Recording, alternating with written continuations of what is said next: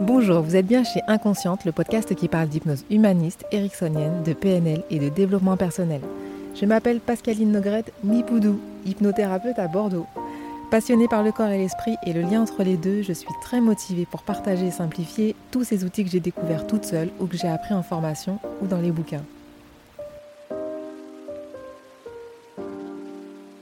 Lorsque les gens viennent vous consulter maintenant pour des angoisses de cauchemar, des difficultés de vivre ou divers mal-être, il s'agit dans certains cas de deuil non fait, de traumatisme passé, qui recoupe souvent non seulement l'histoire, mais aussi la psychohistoire de notre pays avec ses divers drames. Anne Ancelin, Schuzenberger. Bonjour, me revoilà pour un nouvel épisode de rentrée après un été plus ou moins tranquille, sans voix et sans podcast. Juste mon évolution personnelle à moi, et c'est déjà pas mal. Pour ceux qui me suivent sur Instagram, vous me suivez peut-être sur Pascaline Hypnose, mais aussi sur un compte plus intime qui est Pascaline-Généalogie. Ce compte a ouvert ses portes virtuelles en avril-mai 2021, poussé par l'enthousiasme de mes cousines Stéphanie en région parisienne et Claudine en Martinique. Au début, le simple désir de créer mes racines créoles, cachées pendant très longtemps.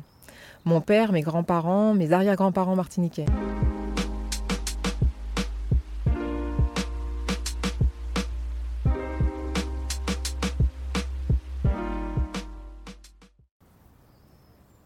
Et puis au final, plus de 20 ans après, en 2018, une consultation en tant que patiente me remet sur les rails d'un possible dénouement de ma problématique personnelle en soignant mon arbre généalogique. En 2018, l'apport de la question transgénérationnelle en spécialité hypnose et tabac. Je remercie au passage Elsa Michel, qui a permis à une collègue d'arrêter de fumer par la simple prise de conscience.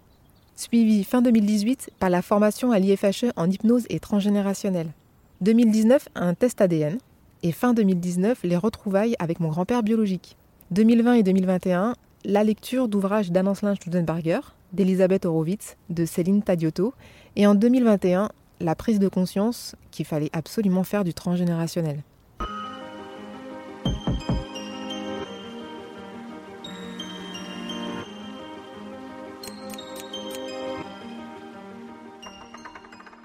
Je prends conscience que la fabrication de mon arbre généalogique n'est pas suffisante et qu'il faut y regarder de plus près, c'est-à-dire étudier les dates de naissance, de mariage, de rupture, de décès, d'internement, de disparition, comprendre l'histoire avec un grand H, les grands événements comme les temps de guerre, l'esclavage, la colonisation, l'expansion humaine, industrielle et économique. C'est un peu comme l'analyse d'un rêve. Si vous demandez une interprétation de votre rêve sans questionner votre vie et vos expériences actuelles, vous n'en retirerez rien. La généalogie, c'est pareil. Poser des dates est une chose qui prend un certain temps d'investigation, j'en conviens. Ça commence à être intéressant quand on confronte l'arbre à nos propres dates, de conception, de naissance, de mariage, de faillite, de burn-out, etc.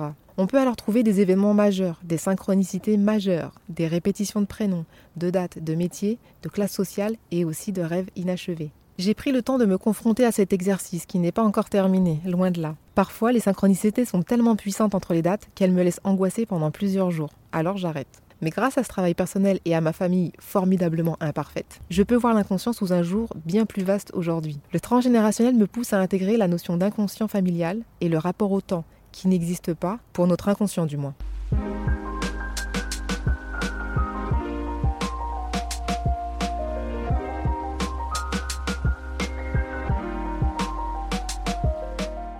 Mes plus récentes lectures m'ont appris les répétitions de dates, les secrets refoulés à 3-4 générations en dessous, parfois à des enfants ou à des personnes qui n'ont pas connu les protagonistes ou qui même n'étaient pas vivants au moment des faits. J'ai lu que des pathologies ou des situations non résolues, argent, amour ou santé, trouvaient leur clé dans l'exploration des secrets, des hontes ou des défaites familiales. Par exemple des phobies, des dépressions, des faillites, des stérilités, qui finalement ne nous appartiennent pas, mais appartiennent à la génération au-dessus.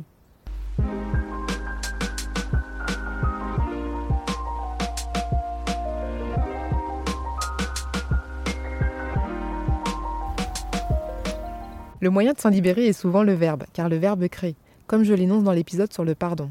Il est possible de s'en libérer par l'hypnose humaniste ou toute autre technique symbolique que l'inconscient accueille comme une réparation. Patricia D'Angeli a déjà créé plusieurs techniques permettant de libérer nos fantômes transgénérationnels. Encore nous faut-il, au préalable, fournir au conscient et à l'inconscient un état des lieux de l'arbre, pour s'imprégner des informations globales que l'inconscient, en état d'hypnose, retranscrira symboliquement. J'espère que ce nouvel épisode vous a plu Soutenez le podcast Inconscient afin qu'il soit écouté par le maximum de personnes et à me suivre sur Instagram Pascaline Hypnose. Laissez un commentaire, je serai ravie de vous lire. Partagez-le si vous pensez qu'il peut faire du bien à quelqu'un. Et si vous êtes sur Apple Podcast, alors là, vous savez que les étoiles, c'est la vie. Merci et à bientôt.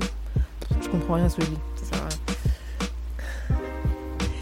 On peut les garder, hein. moi ça me- je trouve ça cool. Bah ouais. Soutenez le podcast. Si vous. Non, pas de chapitrage aujourd'hui. Euh... Transgénérationnel. Yes. Et là, je viens de me rendre compte que c'était une citation. Donc je n'ai pas le droit d'y toucher.